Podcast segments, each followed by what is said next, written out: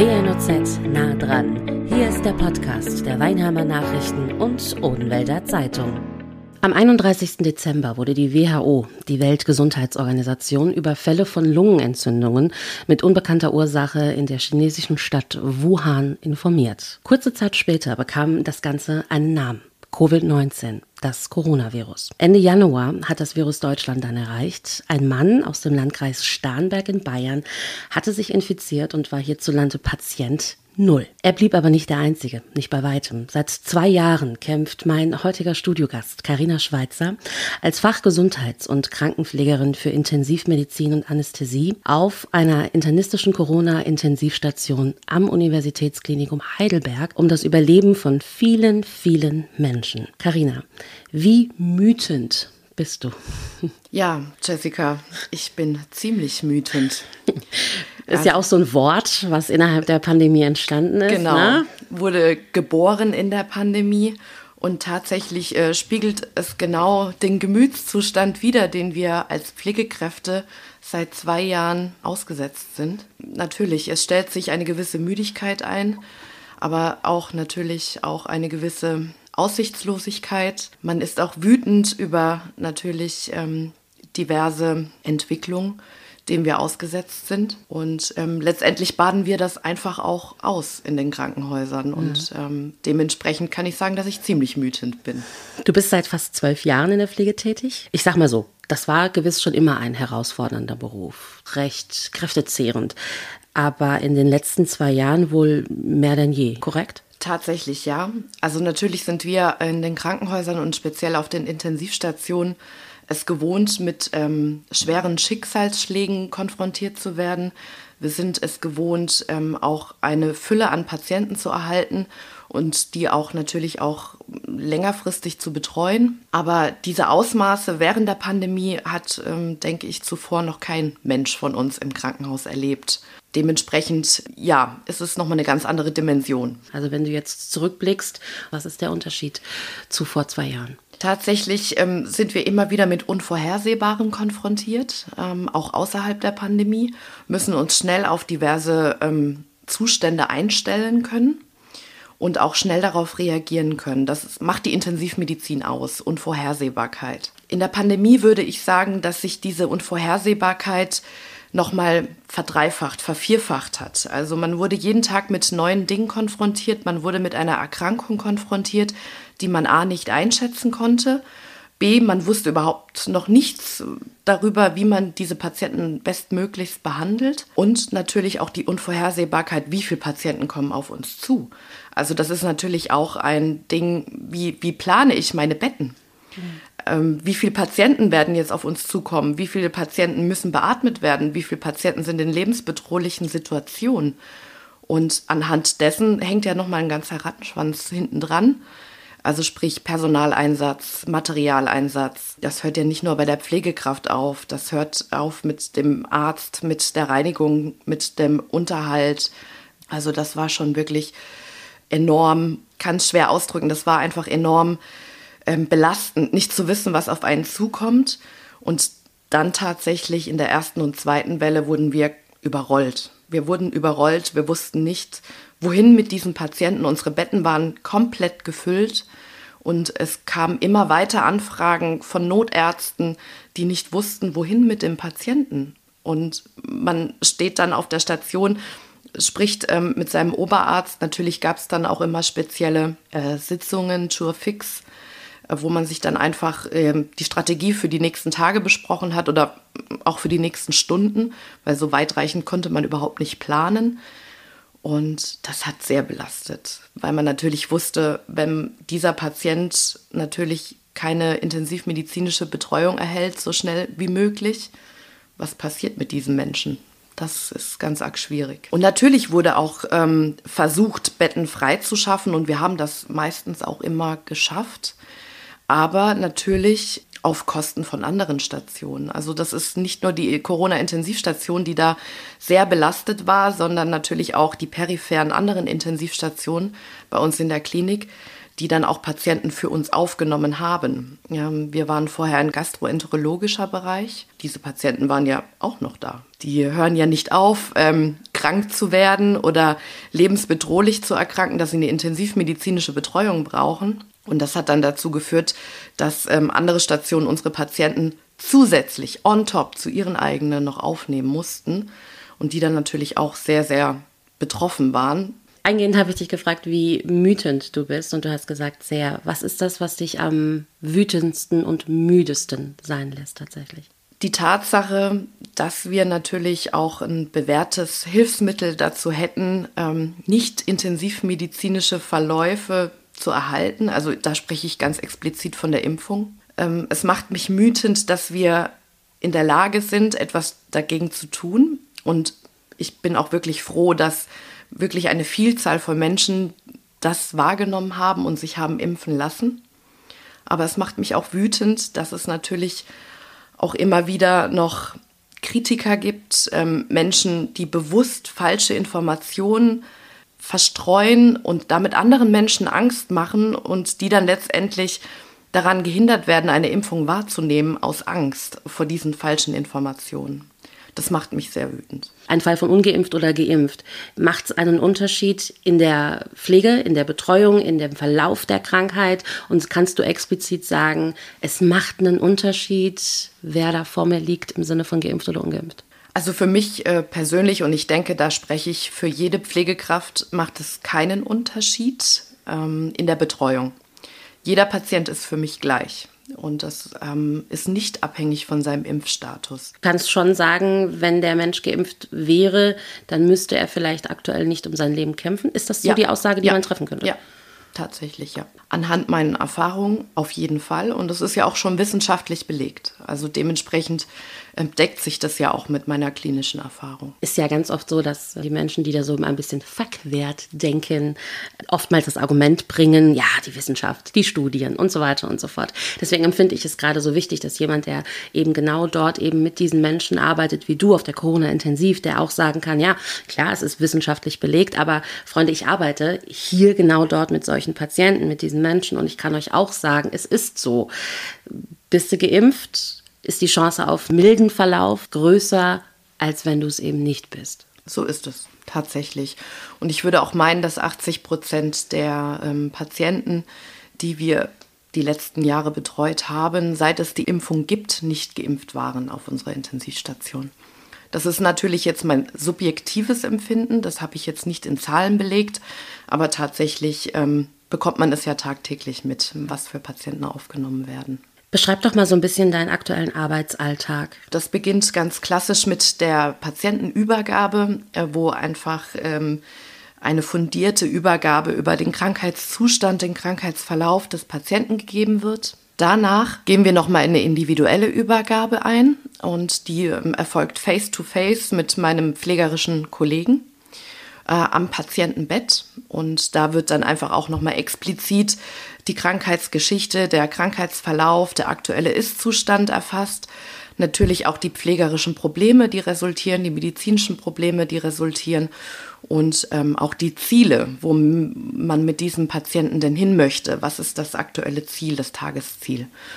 Was ist so ein Ziel? Kannst du das mal? Mm, so ein Ziel wäre zum Beispiel ähm, die Entwöhnung von von der Beatmungsmaschine, dem Respirator, ähm, vielleicht eine Mobilisation, um eine Pneumonieprophylaxe, also eine Prophylaxe gegen eine folgende Lungenentzündung zu erwirken. Und wenn diese Übergabe gemacht ist, dann fängt erstmal der ganze Check an. Also qualitätssichernde Maßnahmen sind das A und O auf einer Intensivstation. Wir sind ein sehr technisiertes Handlungsfeld. Dementsprechend muss ich alle Geräte durchchecken auf Funktionalität und ähm, man hat auch diverse Alarmgrenzen, die man einstellen kann. Einfach, dass ich als Pflegekraft auch frühzeitig gewarnt werde, wenn irgendwas außer der Norm stattfindet. Wenn Wert sinkt, steigt oder so. Genau, mhm. genau. Und ähm, wenn ich das gemacht habe und das wird meistens auch, nimmt das ähm, eine Stunde in Anspruch schon, weil ich nicht nur die Technik checke, sondern auch meinen Patient checke. Und da checke ich beispielsweise die Neurologie, ich schaue in die Pupillen rein, ich gucke, ob die ähm, reagieren, ob die gleichzeitig reagieren. Das könnte natürlich auch ein Indikator dafür sein, ob was vielleicht mit dem Gehirn nicht stimmt. Ich ähm, checke natürlich die Lungenfunktion. Das heißt, ich höre den Patienten ab, schaue, wie die Luft in der Lunge kumuliert, ob er auch richtig ventiliert ist, also richtig belüftet ist, weil die Patienten sind ja bei uns zumeist im künstlichen Koma, sind auch künstlich beatmet. Und dementsprechend muss ich wirklich alles von A bis O checken, dass dieser Patient funktional quasi abgesichert ist. So kann man das äh, beschreiben. Und danach fängt es dann auch an, dass ich Therapie ansetze. Also sprich, der Arzt ähm, verschreibt diese Therapie und ich bin die ausführende Kraft dahinter.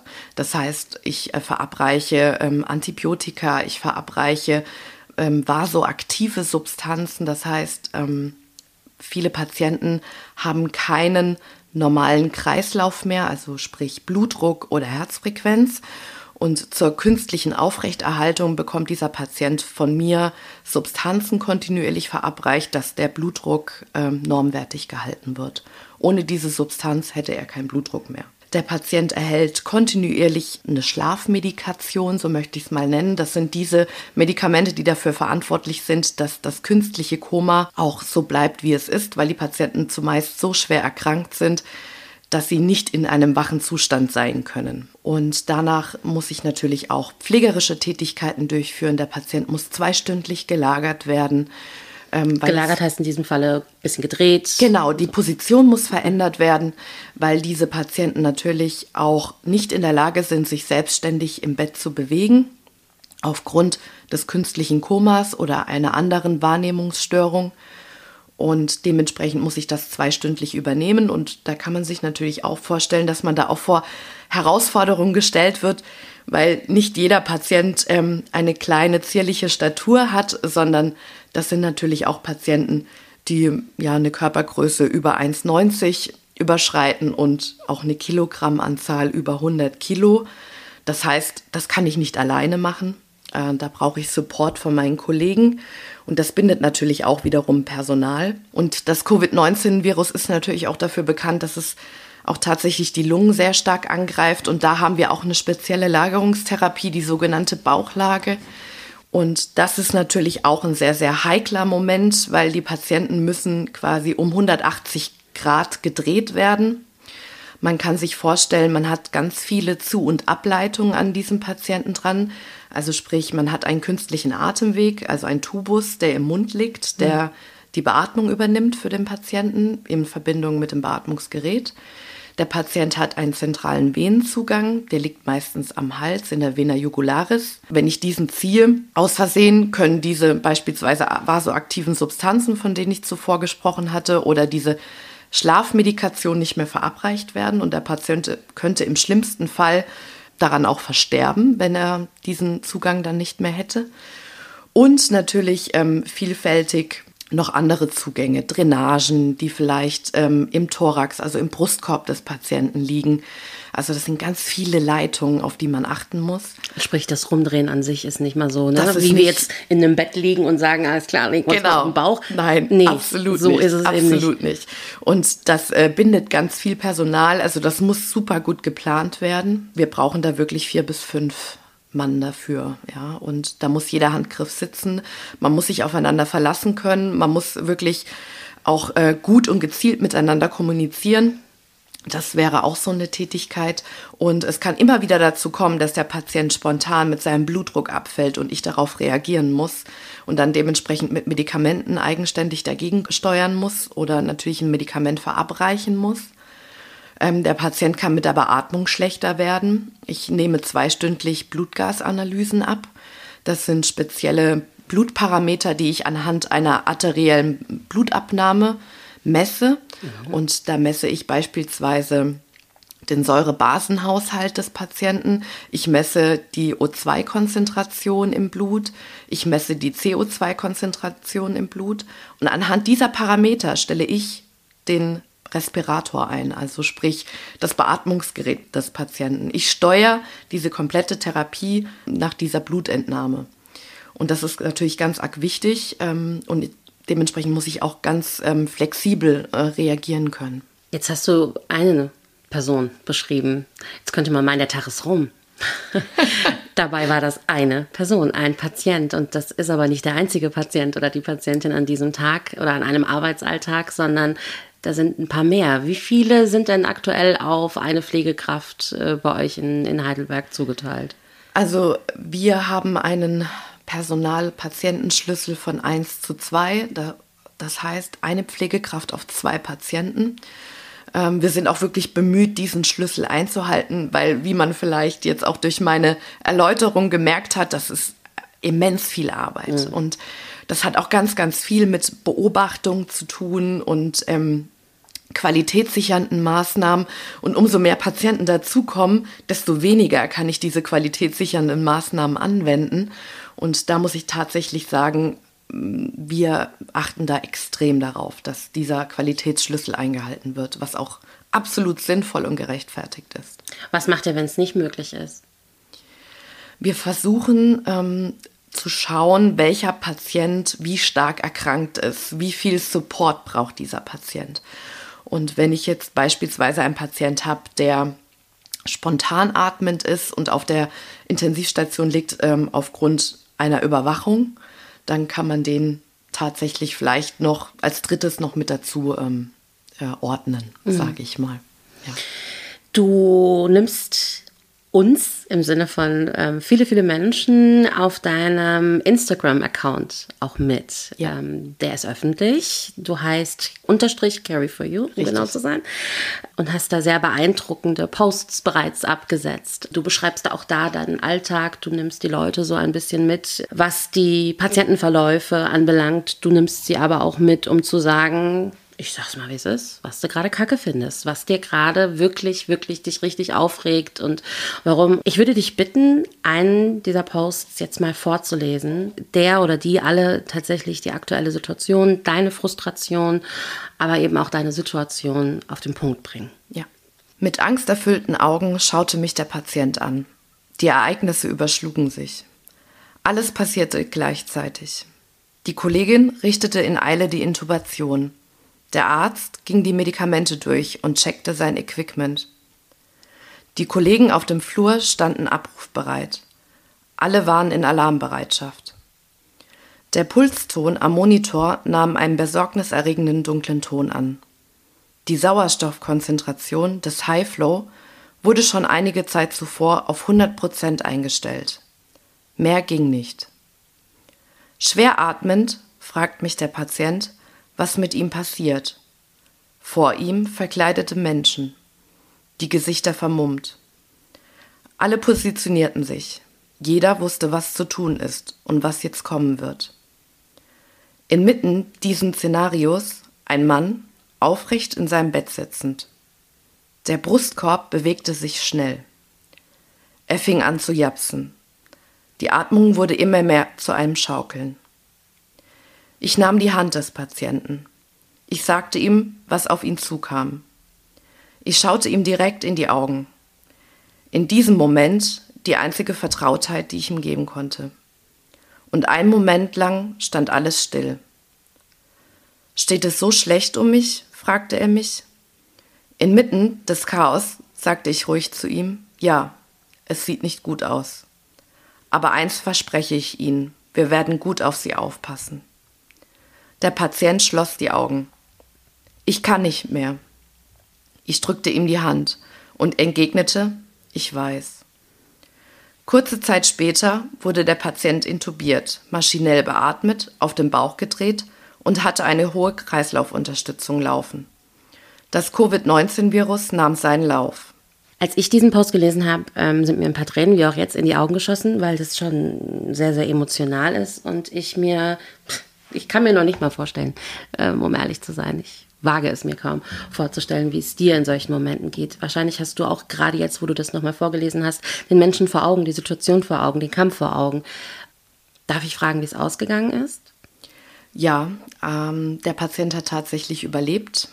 Und ähm, dieser Post jetzt auch nochmal ähm, anhand des äh, Lesens wühlt natürlich auch in mir Emotionen auf das ist nicht einfach. Also wie ich bereits schon sagte, wir sind es gewohnt, auf der Intensivstation auch mit schweren Schicksalen umzugehen. Aber das Covid-19-Virus hat ganz viele schlimme Schicksale uns präsentiert. So möchte ich es auch tatsächlich sagen, weil es auch wirklich so war. Und das sind Menschen, die mitten aus dem Leben gerissen worden sind, bei uns auf der Intensivstation lagen, äh, keinerlei Kontakt zur Außenwelt hatten, weil eben auch Besuchsverbot dazu geführt hat, dass die Angehörigen nicht zu Besuch kommen konnten. Ähm, viele Patienten hatten natürlich ein Handy dabei und haben dadurch ähm, Kontakt mit der Außenwelt gehalten. Aber wenn sich die Situation verschlechtert hat und äh, lebensbedrohlicher wurde, waren sie natürlich auch nicht mehr in der Lage, dieses Handy zu bedienen. Und dann waren wir Pflegekräfte, Ärzte, wir waren dieser Angehörigenersatz. Mhm. Also wir waren in dem Moment Ehefrau, Bruder, Schwester, Tochter, Sohn. Ähm, ich möchte einfach, dass diese Patienten wissen, ich bin in Sicherheit. Mir kann nichts passieren. Man weiß ja nicht, ähm, ob es das Letzte ist, was sie wahrnehmen in dem Moment. Und dementsprechend war mir das sehr, sehr wichtig. Weil ich empfinde mich dann auch immer in diese Situation hinein und denke, was würde ich wollen, wenn ich dort liege? Und so richte ich auch meine Pflege aus, ganz klar. Und die Betreuung der Patienten. Was würde ich in diesem Moment wollen? Und da ist es wirklich ganz egal, ob der Patient geimpft ist oder ungeimpft. Das spielt überhaupt keine Rolle in dem Moment. Glaube ich dir zu 100 Prozent, aber Hand aufs Herz. Wenn du dann Menschen vor dir liegen hast, wo du denkst, oh Mann, wenn du geimpft wärest, dann würde das jetzt hier gerade vielleicht gar nicht passieren. Ich, behaupte jetzt, diese Gedanken wirst du vielleicht haben. Wie schaffst du es, sie zur Seite zu drängen, zu verdrängen, damit umzugehen? Bist du dann wütend oder bist du so ein bisschen diese, wie sagt man, dass man so ein bisschen verbittert wird, weil man sich dann einfach auch denkt, so, oh Mann, du hättest es verhindern können. Ja, ja. Also verbittert würde ich nicht sagen, wütend würde ich auch nicht sagen, ich bin traurig. Mhm. Also das ist, das hört sich blöd an, aber ich bin wirklich traurig, weil diese Menschen tun mir leid. Ich habe Mitleid. Ich habe Mitleid, weil ich mich frage, was wäre, wenn? Was wäre, wenn dieser Mensch die Impfung in Anspruch genommen hätte? Diese Situation hätte vielleicht gar nicht so weit kommen müssen. Und viele Patienten, gerade in diesen letzten Momenten vor so einer Intubationssituation, diese Menschen erleiden Todesängste. Sie sind damit konfrontiert, keine Luft zu bekommen. Sie merken ja selbst, dass irgendetwas nicht stimmt. Sie sehen, wie auf einmal eine Dynamik entsteht. Die Ärzte, die ihr Equipment richten, die Pflegekraft, die hochkonzentriert ist und alles zusammenrichtet und dann sich noch den Moment nimmt, mit dem Patienten zu sprechen. Und ähm, da hatte ich auch tatsächlich schon die Situation, dass ein Patient zu mir gesagt hat, ich bin so blöd, warum habe ich das nicht gemacht? Wenn ich hier rauskomme, lasse ich mich impfen. Natürlich hämmer ich da jetzt nicht noch drauf rum und sage, ja, hätten Sie mal, sondern ich sage, alles wird gut, ja, und wir tun alles, dass sie hier rauskommen und dass sie dann die Impfung wahrnehmen können. Jetzt gehst du ja aber nach draußen in ja. dein privates Umfeld, in deinen Freundeskreis, zum Einkaufen, zu Menschen, die du gar nicht kennst. Kannst du noch zählen, wie oft du bereits erklärt hast, wie wichtig Impfen ist? Nein, also zählen kann ich es nicht und ähm, ich propagiere das weiterhin, ähm, wie wichtig Impfen ist. Und ähm, das natürlich, das endet auch in diversen Diskussionen und da muss man sich auch ein dickes Feld zulegen, auch gerade in den sozialen Medien, wenn klar ist, dass ich jemand bin, der auch für die Impfung ist muss man sich da wirklich mit diversen Dummheiten rumschlagen. Und so möchte ich es auch wirklich sagen. Das geht unter jegliche Gürtellinie, wie Pflegekräfte angegriffen werden, ähm, was wir uns da gefallen lassen müssen. Sind das Beleidigungen dann? Kommen dann Menschen an dich heran und beleidigen dich, weil du pro Impfen bist? Oder wie darf ich mir das vorstellen? Genau, also man bekommt unterstellt, dass man falsche Informationen ähm, preisgibt, dass das überhaupt alles gar nicht stimmen würde. Da kommen die wildesten Argumente von Menschenwürde bis ähm, irgendwelche Quellen, die herangezogen werden, von denen ich wirklich meinem Lebtag noch nichts gehört habe. Und da muss ich wirklich schmunzeln, weil diese Menschen zitieren Quellen, also ich, ich arbeite in einem wissenschaftlichen Bereich, da muss ich einfach lachen. Es tut mir leid. Also das hat, ähm, das kann ich vergleichen mit der Bildzeitung tatsächlich. Du hast wir haben es eben schon angesprochen, weitere Instagram-Beiträge ähm, geschrieben. Ich würde dich bitten, einen weiteren vorzulesen, der auch wiederum mir Gänsehaut bereitet hat. Ja. Immer wieder schaue ich meinen Patienten an und frage mich, was wäre, wenn sich der Mensch für eine Impfung entschieden hätte? Würde er auch auf unserer Intensivstation liegen? Würde er abhängig sein von einer Beatmungsmaschine? Würde seine Lunge auch hart wie Beton sein und keinen adäquaten Atemzug in sich hineinlassen? Würde der Kreislauf nur noch künstlich mit Medikamenten aufrechterhalten werden können? Das Herz nicht mehr in einem normalen Takt schlagen? Würde er als allerletzten Versuch, sein Leben zu retten, eine ECMO benötigen? Würden Organe der Reihe nach versagen? Ihm Blut aus sämtlichen Körperhöhlen laufen? Würde seine Familie die Welt nicht mehr verstehen, es nicht begreifen können, wie das passieren konnte? Weinend vor seinem Bett stehen, hoffend auf ein Wunder? Bilder, die einem nie wieder aus dem Kopf gehen. Es fällt jeden Tag schwerer, dieses Elend zu ertragen und sich die Frage zu stellen, was wäre wenn. Ich wünschte, dieser Mensch hätte doch noch den Mut gehabt, seine Ängste zu überwinden, seine Meinung zu überdenken, seriöse Informationen zu erhalten. Ich wünschte, sie hätten sich impfen lassen. Bilder, die einen nie wieder aus dem Kopf gehen. Wie gehst du damit um? Man sagt ja immer so schön, egal in welchem Beruf, nach Hause gehen, Türe schließen und den ganzen Mist vom Tag rauslassen. Ja. Nicht mit nach Hause nehmen. Wie schaffst du das? Wie kompensierst du? Wie gelingt es dir, gewisse Bilder, Situationen, Worte nicht mit nach Hause zu nehmen? Und vor allem, wie kommst du zur Ruhe? Wie, wie, wie kannst du durchatmen und es schaffen, darunter nicht kaputt zu gehen? Also auch nochmal hier der Vergleich. Ähm, zwischen Pandemie und normaler Intensivstationzeit. Ähm, eigentlich gehe ich mit einer hohen Rationalität an diese Dinge. Also ich halte mir vor Augen, dass die Menschen sehr schwer erkrankt sind und dass das natürlich auch zu unserem Leben dazugehört, der Tod. Jetzt hat die Pandemie oder das Covid-19-Virus im Speziellen das Ganze auch nochmal verändert, weil diese Menschen sind aufgrund von einer Viruserkrankung jetzt äh, in diese Situation gekommen.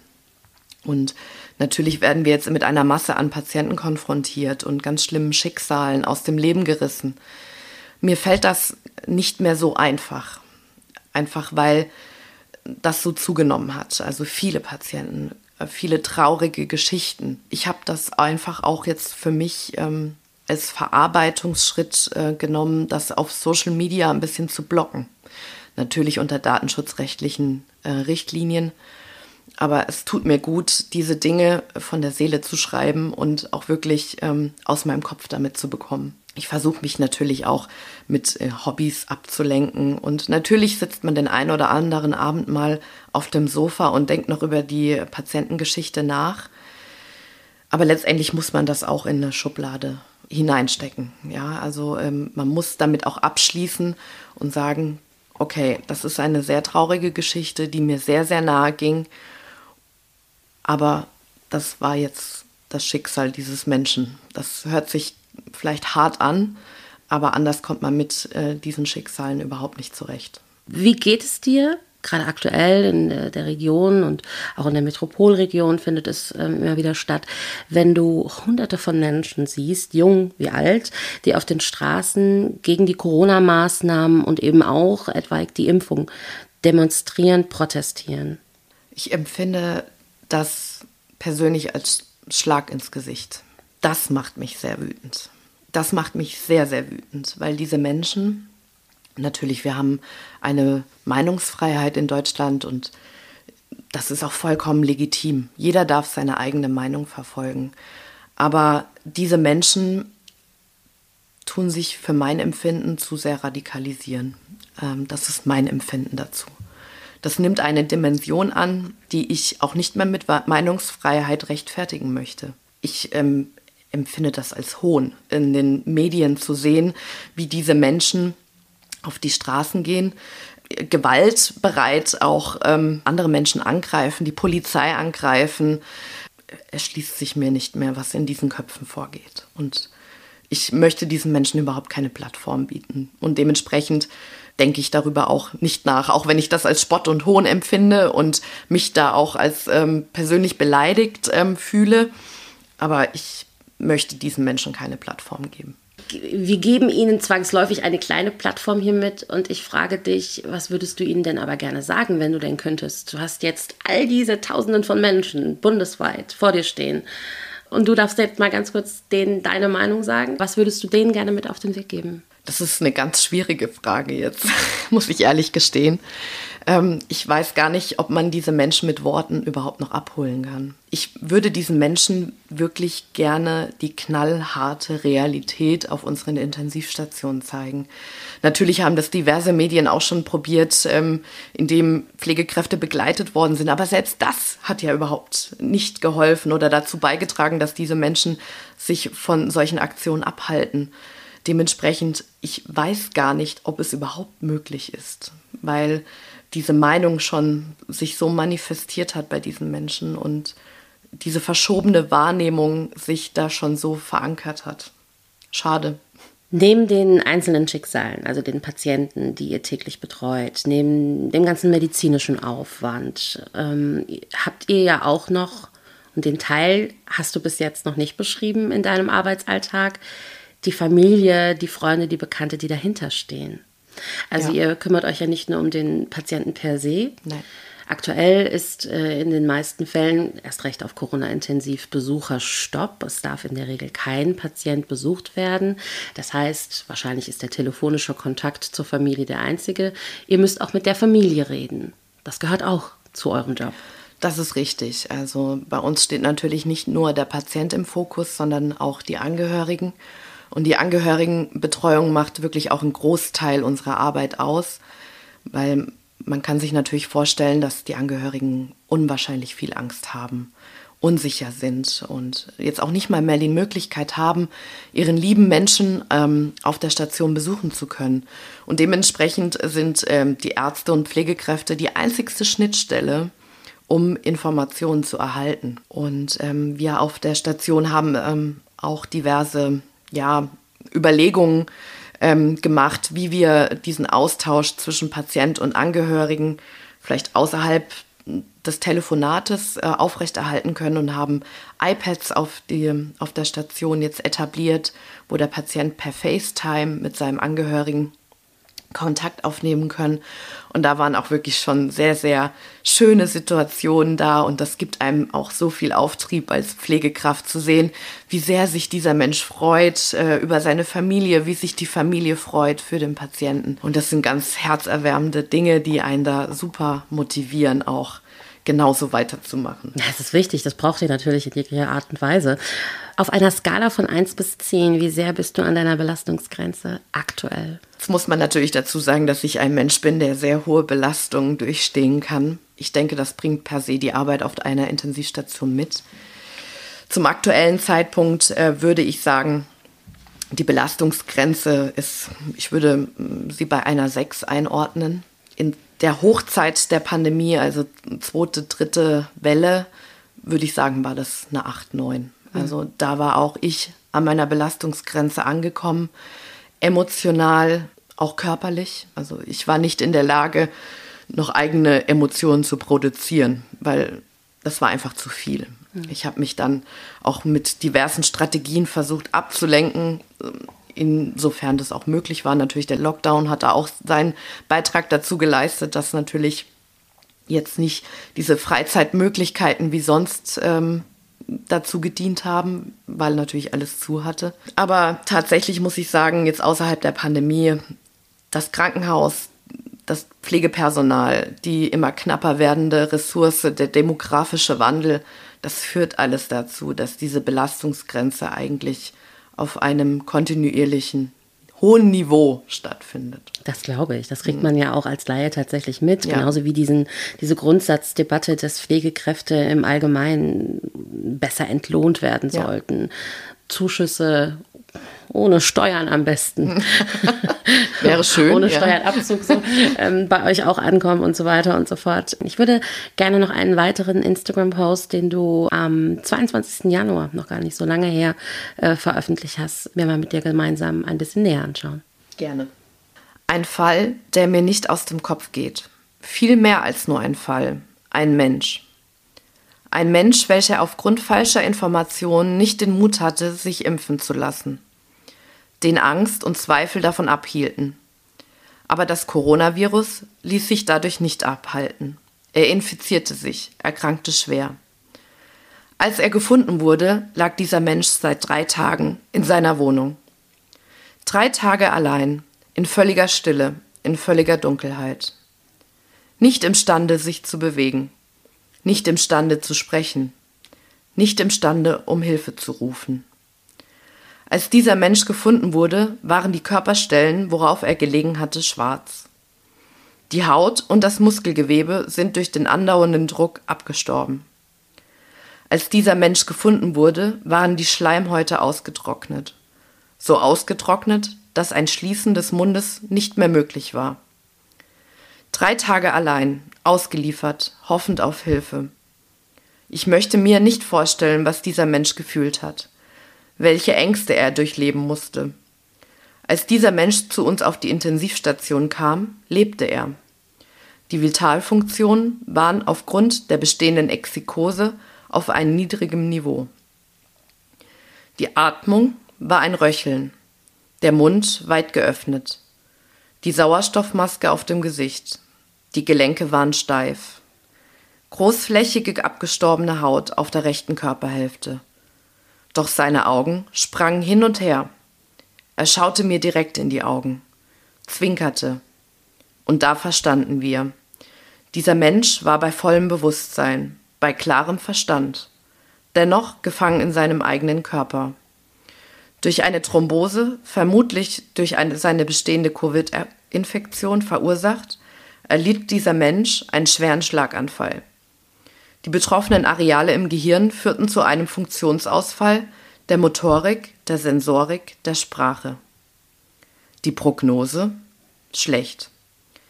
Neben der medizinischen Therapie tat ich alles in diesem Menschen das Gefühl zu geben, du bist in Sicherheit, du bist nicht allein. Die Sicherheit, die dieser Mensch gebraucht hätte, wäre eine Impfung gewesen, eine Impfung, die eine Vielzahl von Menschen vor solchen schweren Verläufen schützt. Als ich den Post gelesen habe, muss ich gestehen, bis zur Hälfte ähm, bin ich davon ausgegangen, dass dieser Mensch nicht überlebt hat, dass der zu euch ähm, ja. gekommen ist und dann war, war, irgendwie klar, dass ihr den Tod ähm, diagnostizieren musstet und dann lese ich weiter und dann schreibst du eben auch, äh, dann auf einmal war uns klar, der ist bei vollem Bewusstsein, der kriegt das auch noch alles gerade ja. hier mit. Ja. Ist Wie ist das dann weiter verlaufen? Also auch dieser Mensch hat überlebt, natürlich auch mit wahnsinnig ähm, starken Einschränkungen für sein gesamtes Leben. Ähm, ich habe ja beschrieben, dass dieser Patient einen Schlaganfall hatte.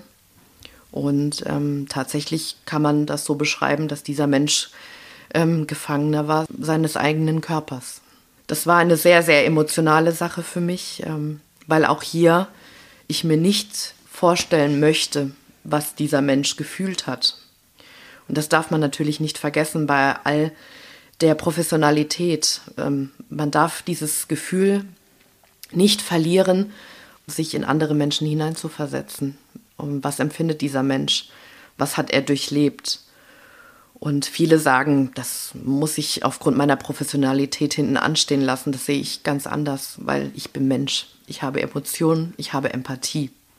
Und ich denke, das macht uns Pflegekräfte oder generell das medizinische Personal aus, dass wir Mensch sind und dass wir uns äh, in andere hineinversetzen können, auch bei aller äh, Professionalität. Was bedeutet für dich das Wort Solidarität?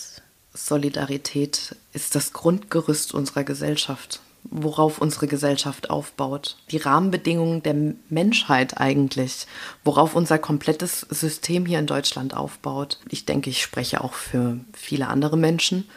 Solidarität hat für mich einen sehr hohen Stellenwert. Wenn ich ähm, nicht in der Lage bin, solidarisch zu handeln, sondern nur aus egoistischen Zügen oder das mache, worauf ich Lust habe, ohne nach rechts und nach links zu schauen, wüsste ich nicht, wo unsere Gesellschaft äh, zur heutigen Zeit wäre. Heißt also jemand, der argumentiert, ich bin recht jung, ja, ich bin gesund, ja, ich habe keine Vorerkrankungen. Ja. Ich mache Sport. Ich rauche nicht. Ich ernähre mich gesund. Warum soll ich mich impfen lassen? Aber auch hier, ich lasse mich ja auch impfen zum Schutze. Beispielsweise, wenn ich jetzt ein, ich bin ja jung und gesund, bin trotzdem geimpft und mache auch Sport. Ähm, ich lasse mich auch impfen äh, zugunsten meiner Großeltern. Ich lasse mich impfen zugunsten erkrankter Menschen, die vielleicht wirklich nicht die Möglichkeit haben, eine Impfung wahrzunehmen oder die die Impfung wahrgenommen haben und aufgrund des Immunzustandes dieses Patienten diese Impfung nicht so gut anschlägt wie bei mir als junger, gesunder Mensch. Es geht doch darum, andere Menschen zu schützen, sie davor zu schützen, lebensbedrohlich zu erkranken oder vielleicht sogar an dem Covid-19-Virus zu versterben. Die Privatperson Karina frage ich jetzt. Drei Wünsche. Was steht drauf auf der Liste? Ähm, mein allergrößter Wunsch ist es, dass die Pflege allgemein in Deutschland ähm, mehr Anerkennung erhält. Natürlich haben wir das in Form von verschiedenen Appl Applausen bekommen. Da möchte ich gerade reinkrätschen. Da gibt es ja tatsächlich so und so die Meinung ja. von äh, Pflegekräften, ja. die sagen, ja, wunderbar, dass ihr euch auf den Balkon gestellt habt und geklatscht habt ähm, zu, zu Lockdown-Zeiten. Bringt mir gar nichts. Und dann gibt es welche, die, so habe ich es jetzt bei dir auch rausgehört, mhm. die sagen, nein, nein, nein, voll, voll in Ordnung. Klar bringt es mir jetzt erstmal persönlich jetzt nichts, aber es zeigt mir etwas. Wie siehst du es? Ja, genau, genau so sehe ich das auch. Ähm, was, was soll denn der, der Mensch ähm, in seinem Privathaushalt jetzt für mich als Pflegekraft äh, tun? Ja, das ist natürlich die Politik. Das ist unser Gesundheitssystem, was sich ändern muss. Und da kann der Einzelne, die Einzelperson, die Privatperson erstmal überhaupt nichts dafür tun. Und das war eine schöne Geste. Und ich möchte da auch nicht undankbar sein. Natürlich äh, bringt mir das jetzt äh, nicht mehr Geld in meinem Geldbeutel oder äh, irgendwelche Vorzüge, aber es ist eine schöne Geste. Gut, aber jetzt zu deinem Wünschen ja. zurück. Also du sagst, du wünschst dir, dass die Pflege mehr Anerkennung erhält. Genau, und da meine ich nicht von der Einzelperson, sondern von unserer Politik, von unserem Gesundheitssystem und dieser Stellenwert, ähm, der Pflegekraft muss einfach besser wahrgenommen werden. Was für eine knappe Ressource das darstellt und dass diese knappe Ressource endlich mal besser honoriert wird, bessere Arbeitsbedingungen erhält, ähm, vielleicht auch ähm, mehr Mitspracherecht hat in den ein oder anderen Dingen. Dann komme ich nämlich auch genau zu meinem zweiten Wunsch. Mein zweiter Wunsch ist, dass auch die ähm, Krankenpflege ähm, in, im wissenschaftlichen Bereich auch sich viel mehr etabliert, gibt ja schon diverse Ansätze, dass ähm, Pflege auch als Studiengang angeboten wird, um, um sich dahingehend zu professionalisieren. Ich selbst studiere auch nebenher, weil ich einfach den Wunsch habe, auf Augenhöhe mit meinen wissenschaftlichen Kollegen, und da spreche ich von unseren Ärzten oder anderen wissenschaftlichen Bereichen, mitsprechen zu können, Strategien zu entwickeln, Strukturen zu erstellen. Ähm, das ist ein sehr großer Wunsch von mir.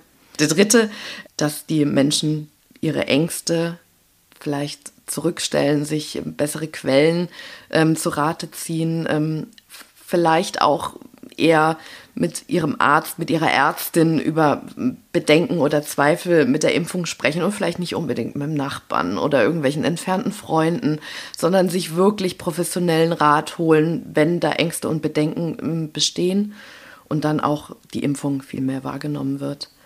Ähm, natürlich, man spricht jetzt schon wieder von Lockerungen und der Sommer steht vor der Tür. Aber ich kann nur sagen, Leute, der Winter naht und es ist tatsächlich so. Ich denke, dass ähm, im nächsten Herbst und äh, Winter, dass wir dann eventuell wieder vor derselben Situation stehen. Und ich würde mir einfach wünschen, dass diese Impfung jetzt viel mehr wahrgenommen wird. Ja. Carina, ich danke dir für deine Zeit, für deine Einblicke, für deine Worte, aber stellvertretend an dich gerichtet, äh, vor allem danke, dass es dich gibt, dass du diesen Job ausübst, dass du diese Berufung gewählt hast und äh, dass du für uns Menschen da bist. Danke. Ich danke auch. Das war WNOZ nah dran, der Podcast der Weinheimer Nachrichten und Odenwälder Zeitung. Zu hören auf allen gängigen Streaming-Portalen und auf wnoz.de slash podcast.